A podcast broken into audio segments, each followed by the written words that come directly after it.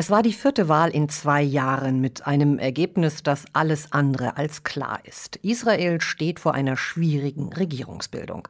Zwar hat Ministerpräsident Benjamin Netanyahu mit seiner Likud-Partei die Wahl wieder als stärkste Kraft gewonnen, aber es reicht nicht für eine Mehrheit in der Knesset.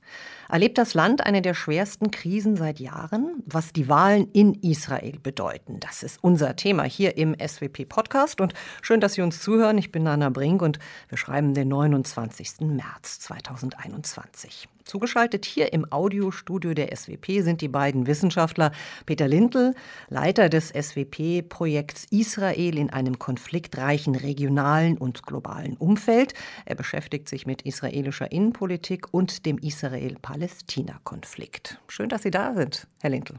Hallo. Und Lydia Averbuch, eben dort wissenschaftliche Mitarbeiterin. Ihr Schwerpunkt ist neben der Innenpolitik vor allem Demografie und Minderheiten. Auch Sie, schön, dass Sie hier sind. Danke, ich freue mich auch. Vieles deutet darauf hin, dass die Israelis politikmüde sind. Das ist ja auch kein Wunder, müssen sie doch in schöner Regelmäßigkeit an die Wahlurnen und das in Pandemiezeiten. Die Pattsituation, die sich nach der Wahl vom 23. März ergeben hat, wird auch keine stabile politische Phase einläuten, nach der sich ja viele sehnen. Insgesamt 13 Parteien werden im israelischen Parlament sitzen und damit neben dem Likud-Block und den Netanyahu-Gegnern eine Vielzahl ultraorthodoxer, säkularer, nationalistischer, liberaler und arabischer Strömungen. Und bevor wir uns fragen, was das denn nun für die Regierungsbildung bedeutet, überhaupt für das ganze gespaltene Land, erstmal die Frage an Sie beide. Hat Sie das Ergebnis überrascht? Nun, überrascht nicht unbedingt das politische Patt, wie Sie sagen, setzt sich ja wohl fort, aber das war eine von drei wahrscheinlichen Ausgängen. Trotzdem war die Wahl spannend, denn auch ein Sieg Netanyahu oder seiner Gegner wäre denkbar gewesen und ist es ja theoretisch durch die anstehenden Koalitionsverhandlungen immer noch. Das aber würde jeweils sehr unterschiedliche Regierungen und Politiken für den Staat Israel bedeuten. Frau Averbuch, wie sehen Sie das? Ich würde sagen, dass Ergebnisse einzelner Parteien durchaus überraschend waren. Man konnte beispielsweise interessante Wählerwanderungen beobachten dieses Mal, die längerfristig vermutlich auf Veränderungen in der israelischen Gesellschaft hinweisen. Allerdings fanden diese Wählerwanderungen überwiegend innerhalb des eigenen rechten oder eben linken Lagers statt, sodass das Endergebnis wie in den Wahlen davor gleich geblieben ist und in alle Richtungen offen ist. Wir wollen jetzt ein bisschen tiefer einsteigen in die Materie und erstmal für Außenstehende verwunderlich in Israel zum vierten Mal gewählt seit 2019. Warum kommt das eigentlich immer wieder zu Neuwahlen? Herr Lentel. Tatsächlich gibt es dafür genau einen Grund. Und das ist das Korruptionsverfahren gegen Netanyahu. Der Premier versucht händeringend, irgendeine Koalition zusammenzubringen, die es ihm erlauben würde, eine Art Immunitätsgesetz oder irgendeine Möglichkeit zu finden, mit der er tatsächlich der Anklage entgehen könnte. Das aber ermöglichen ihm nur rechte Parteien, nicht mal mehr alle rechte Parteien, aber der permanente Versuch, ähm, eine solche Koalition zu finden, führt immer wieder zu Neuwahlen, weil ein großer Teil des Parteienspektrums quasi für ihn von Koalitionsverhandlungen ausgeschlossen ist. Und das produziert dieses kontinuierliche Patt und wird sich wohl auch erst auflösen, wenn die Frage von Netanyahu und dessen Anklage geklärt ist. Ja, im Grunde genommen eigentlich, Frau Averbuch, wenn er weg ist, kann man das so zugespitzt sagen? Ja, tatsächlich. Also man befindet sich in der absurden Situation, dass ähm, Netanyahu immer noch der einzige Abgeordnete ist, der eine Koalition von 61 Mandaten bildet, also die nötige Mehrheit, unter ihnen aber nicht die Befürworter seiner Immunität hat. Das heißt, es gibt immer noch keine 61 Stimmen, die für ihn die gewünschte Immunität in der Korruptionsaffäre erreichen helfen würden. Und wie es aussieht, wird das hat erst einmal durch die neuen Ergebnisse fortgeführt. Und entweder brechen die Gegner ihre Wahlversprechen diesmal oder Israel muss über kurz oder lang auf Neuwahlen zusteuern. Also erleben wir immer wieder das Gleiche. Äh, Frau Averbuch, würde ich gerne dann noch mal weiterfragen. Was ist denn dann wirklich so anders gewesen an dieser Wahl? Anders war beispielsweise die außenpolitische Situation. Netanyahu konnte einerseits seine Wähler mit den Normalisierungsabkommen zwischen Israel und den Vereinigten Arabischen Emiraten sowie Bahrain und auch auf der anderen Seite Sudan und Marokko beeindrucken. Es gab auch diesmal keinen Rückenwind aus dem Weißen Haus mit beiden und auch nicht mehr aus dem Kreml von Putin wie in den mehreren Wahlen zuvor. Anders war auch, dass die Wahlbeteiligung mit ungefähr 67 Prozent eher niedrig ausfiel. Das spiegelte sicherlich die allgemeine politische Müdigkeit wider. Das haben wir auch schon am Anfang angesprochen, dass die Israelis, kann man wahrscheinlich kurz gefasst sagen, es wirklich leid sind, andauernd zu den Ohren zu gehen. Herr Lindl, wir haben jetzt gehört, was alles wirklich anders ist, also außenpolitisch, aber auch innenpolitisch hat sich die Spaltung wirklich weiter fortgesetzt in dieser Wahl oder wie würden Sie das formulieren? Nun, ähm, ich stimme Ihnen, Lydia, in vielen Punkten zu, dass sich außenpolitisch vieles geändert hat, aber ich glaube, innenpolitisch gibt es auch schon einige Unterschiede. Aber fangen wir umgekehrt an. Was ist gleich geblieben? Gleich geblieben ist vor allem, dass die Wahl wieder eine Wahl über die Person Netanyahu war.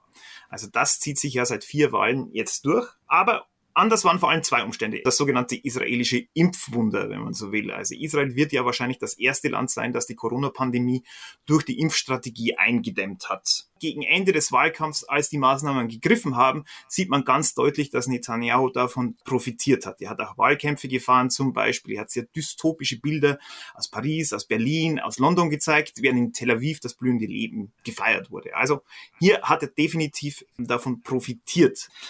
Aber auch innenpolitisch äh, konnte man feststellen, dass sich einige Veränderungen ergeben haben. Erstens äh, gab es keine Partei mehr auf Augenhöhe mit dem Likud, wie es vorher blau-weiß war. Aber auch, dass das Anti-Netanyahu-Lager sich über ideologische Grenzen von rechts nach links hinweg verfestigt hat. Insbesondere mit der Partei Neue Hoffnung von Gideon Saar hat sich das gezeigt. Das ist eine Ausgründung aus dem Likud. Saar trat mit dem expliziten Ziel an, der neue Führer der politischen Rechten zu werden. Das hat nicht geklappt. Zwar hat er am Anfang, als die Partei gegründet wurde, in den Umfragen circa 20 Sitze bekommen. Letztlich waren es aber dann nach der Wahl nur sechs.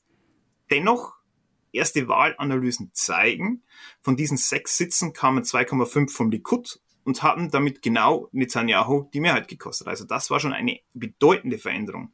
Und insgesamt kann man auch noch sagen, dass die Knesset noch nie so stark mit Rechten, äh, mit Parteien aus dem rechten politischen Spektrum besetzt war. Rund 60 Prozent aller sehen sich heute politisch rechtsstehend.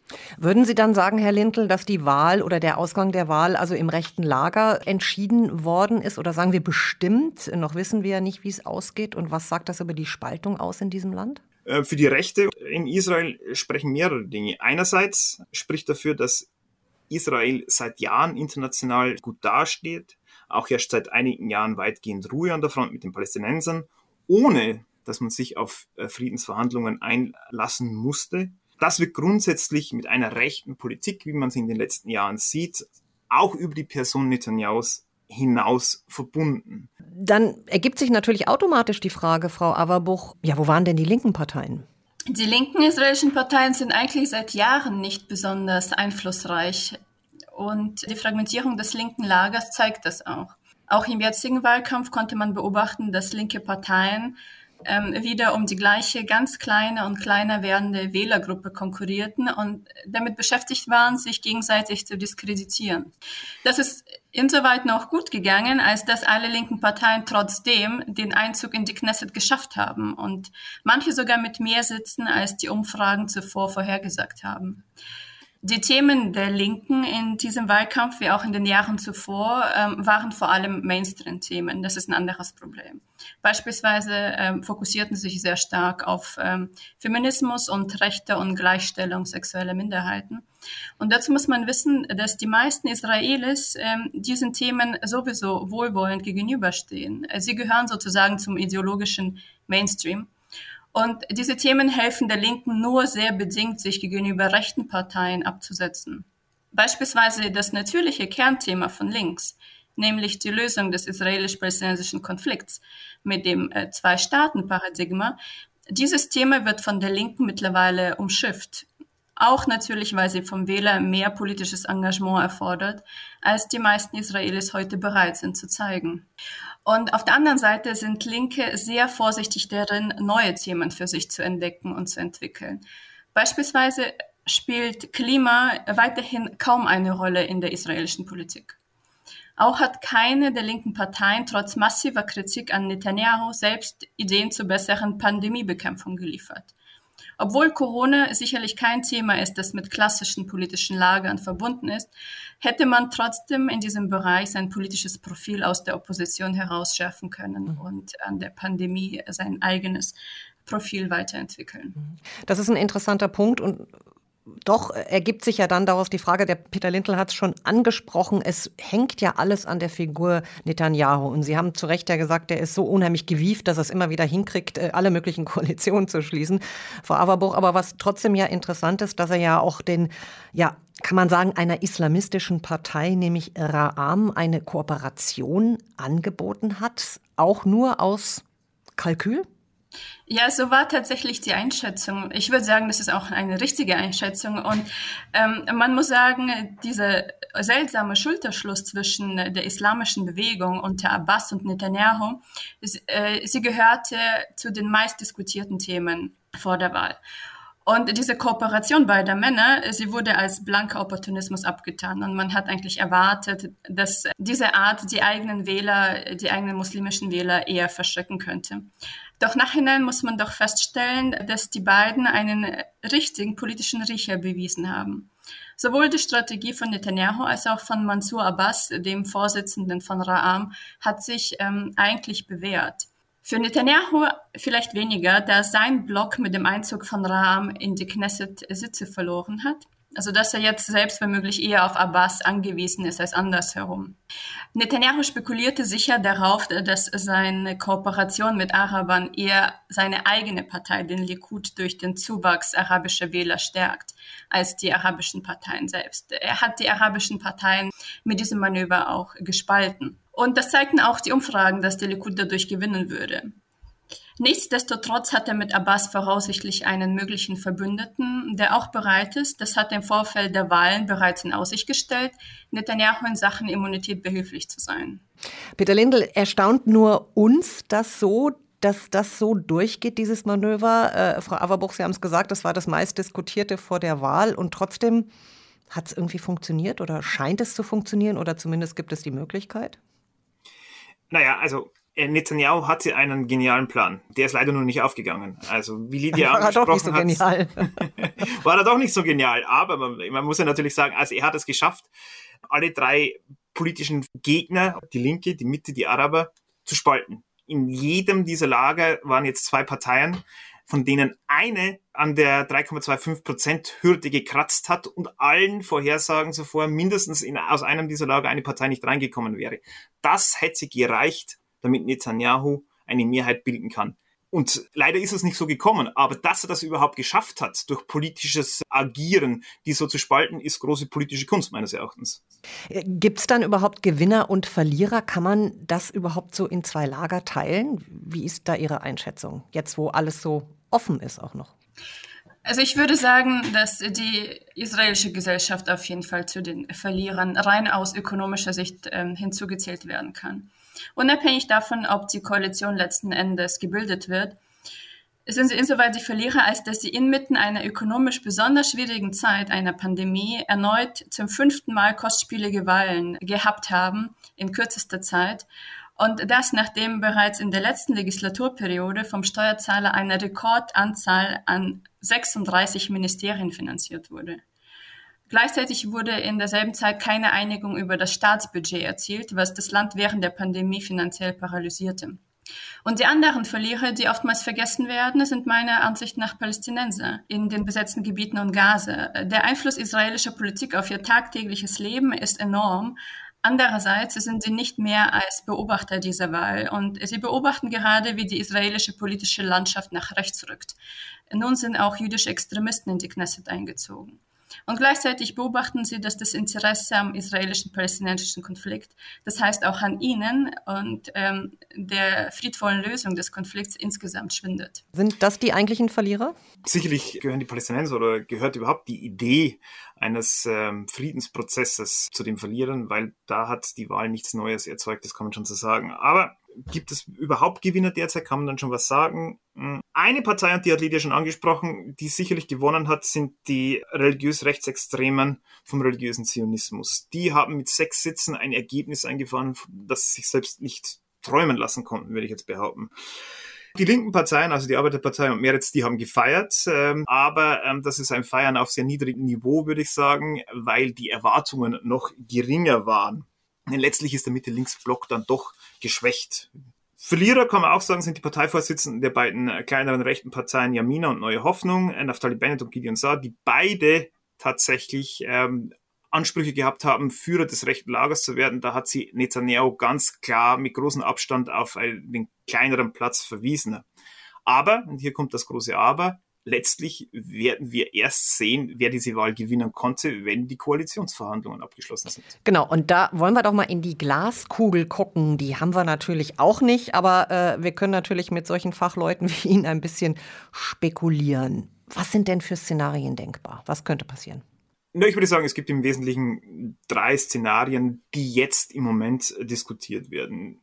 Im ersten versucht das Netanyahu-Lager A, Druck auf die rechten Parteien auszuüben, die nicht mit ihm koalieren wollen, also insbesondere die Partei von Gideon Saar. Hier gibt es immer wieder Aussagen wie, man muss das Persönliche beiseite stellen und auf die ideologischen Themen setzen, wo sie sich sehr nahe sind.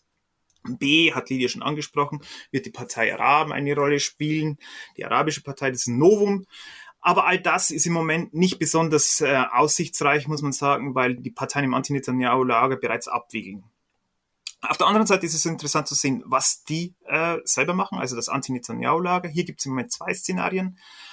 Kürzlich ist andiskutiert worden, dass man vielleicht eine Einjahresregierung äh, mit der Mehrheit im Anti-Netanyahu-Lager stellt. Aber die sind so heterogen, dass das unwahrscheinlich ist. Vielleicht gibt es noch die Möglichkeit, dass man sagt, äh, wir schaffen eine Lex Netanyahu, dass äh, die aussagt, dass angeklagte Premierminister nicht wieder antreten können. Das wird auch diskutiert.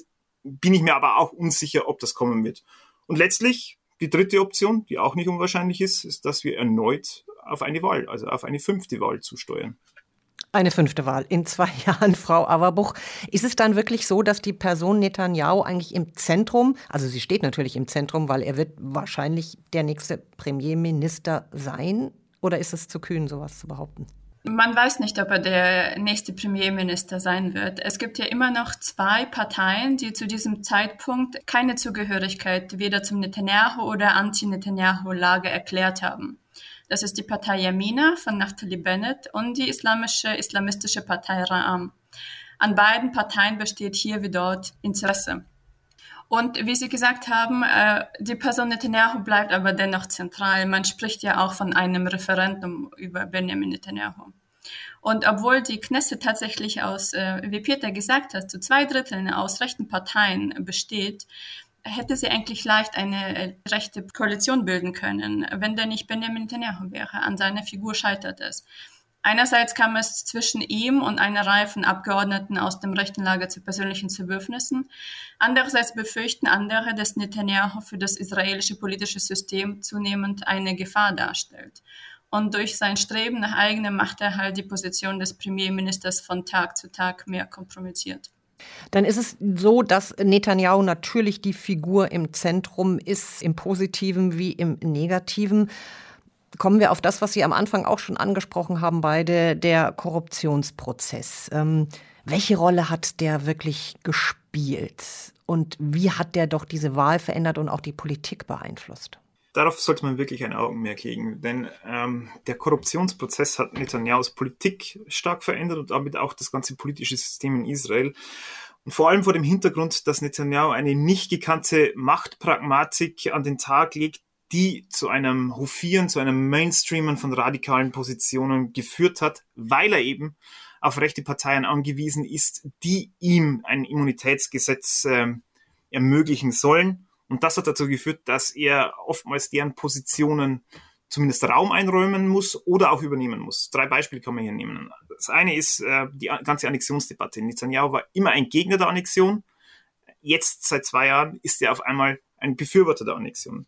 Das zweite ist die massive Kritik am obersten Gerichtshof und der Versuch und die Diskussion, diesen ein Stück weit zu entmachten, indem es der Knesset ermöglicht, ihn zu überstimmen. Also so eine Art illiberale Gesetzgebung, damit die Politik über die Rechtsprechung hinweg urteilen kann. Und das Dritte, das wir sehen, gerade in dieser Wahl, ist eine starke Entgrenzung nach rechts. Netanyahu hat ja erfolgreich darauf hingearbeitet, dass die rechtsextreme Partei Otzma Yehudit in die Knesset einzieht, Ähm, sie ist eine Partei, eine Nachfolgepartei des wegen Terror verurteilten Meir Kahane. Der saß in den 1980ern in der Knesset. Als er gesprochen hat, sind alle Parlamentarier aus der Knesset gegangen. Heute erleben wir eine Situation, in der es Netanyahu unterstützt, dass diese Parteien oder Anhänger dieser Lehre in die Knesset einziehen. Also hier ganz klar eine Entgrenzung und Legitimierung rechtsextremer Positionen, wie wir sie vorher nicht kannten. Und das hat ganz stark mit dem Korruptionsverfahren und dem daraus resultierenden Machtpragmatismus von Netanyahu zu tun. Frau Aberbuch, sehen Sie das auch so? Ist das wirklich so, dass es keine, kein Halten mehr gibt, äh, sozusagen, was die Extreme angeht? Ja, wobei ich glaube, wenn wir über die Extreme reden, ähm, sollten wir uns schon eher auf die, das rechte Spektrum Israels fokussieren man spricht zwar vom linken und rechten Lager, es gibt aber auch die Meinung, die ich auch vertreten würde, dass das linke Lager jetzt nicht in unserem Sinne links ist. Die Achse von rechts und links wird ja eh anhand des Nahostkonfliktes entschieden in Israel und nicht anhand ökonomischer Fragen. Und ich würde sagen, es gibt schon ein Halten. Also nichts ist in Stein gemeißelt und wir werden sehen, wie diese Wahl noch äh, zu Ende geführt wird. Es gibt ja eine Chance darauf, dass sich das Anti-Bibi-Lager verständigt, auch wenn die Chance gering ist, weil die Positionen doch so konträr sind. Also man kann auf jeden Fall gespannt sein, wie beispielsweise die russischsprachige Partei Israel Beitenu mit ähm, nationalen Positionen in Gespräche geht zusammen äh, mit arabischen Parteien oder der Zentrist äh, Yair Lapid, der zuvor noch gesagt hat, er würde nie mit arabischen Parteien koalieren, dieses Wochenende mit diesen Parteien wiederum äh, Verhandlungen angefangen hat. Also es tut sich was in Israel, die Richtungen sind in alle Seiten hin offen. Wir werden sehen, es gibt vielleicht doch noch eine politische Umkehr, mhm. bevor es zu einer neuen Wahl kommt. Sie haben es angesprochen, der Nahostkonflikt ist natürlich auch einer der ganz zentralen Punkte. Wir in Europa stellen uns ja bei israelischen Wahlen immer sofort die Frage, und was bedeutet das jetzt für den israelisch-palästinensischen Konflikt? Stellt man sich diese Frage auch immer so in Israel? Frau Averbuch? Die Frage nach dem israelisch-palästinensischen Konflikt ist für Israelis eine Art Glaubensfrage. Sie stellen sie sich anders, als wir es ähm, von Deutschland aus erwarten würden. Ich würde sagen, dass die Positionierung israelischer Parteien im Nahostkonflikt in der Regel nicht dynamisch ist. Das heißt, sie ist nicht lösungsorientiert. Es ist eine Frage der Weltanschauung. Kann es Frieden mit Palästinensern geben? Ja oder nein? Nicht wie. Und nach dieser Weltanschauung werden die Parteien gewählt. Und ob der Haus tatsächlich Handlungen folgen und welche ist eine andere Sache. Das heißt, man fragt sich als israelischer Wähler vielleicht nicht direkt, was die jeweilige Regierungskonstellation für den Konflikt bedeutet, als eher fühle ich mich von dieser Regierung in meiner Haltung zum Konflikt repräsentiert. Der Konflikt spielt in dem Sinne ähm, in der eigenen politischen Positionierung eine ähnliche Rolle wie beispielsweise die eigene sozioökonomische Stellung oder der kulturelle Hintergrund. Äh, naja, ich würde es zumindest bei der konkreten Wahl auf zwei Ebenen betrachten. Aktuell in der aktuellen Politik spielt tatsächlich eine stark untergeordnete Rolle. Nicht zuletzt bei Friedensverhandlungen mit den Palästinensern ja kaum mehr realistisch erscheinen und für die Israelis sehr, sehr weit weg sind. Die Differenzen zwischen Israelis und Palästinensern sind, glaube ich, so groß wie schon seit 30 Jahren nicht mehr.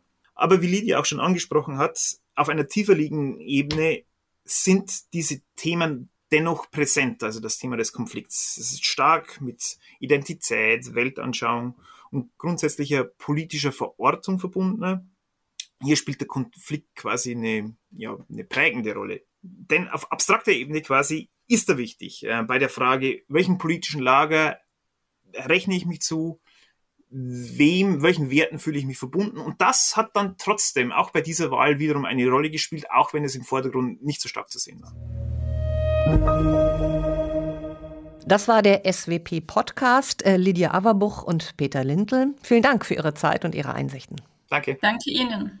Weitere Analysen der beiden finden Sie natürlich auf der SWP-Website. Und wir hoffen, Sie hatten Freude beim Zuhören. Nicht vergessen, Newsletter, Facebook und Twitter-Accounts informieren Sie über alle SWP-Neuerscheinungen. Ich bin Nana Brink und ich freue mich auf das nächste Mal.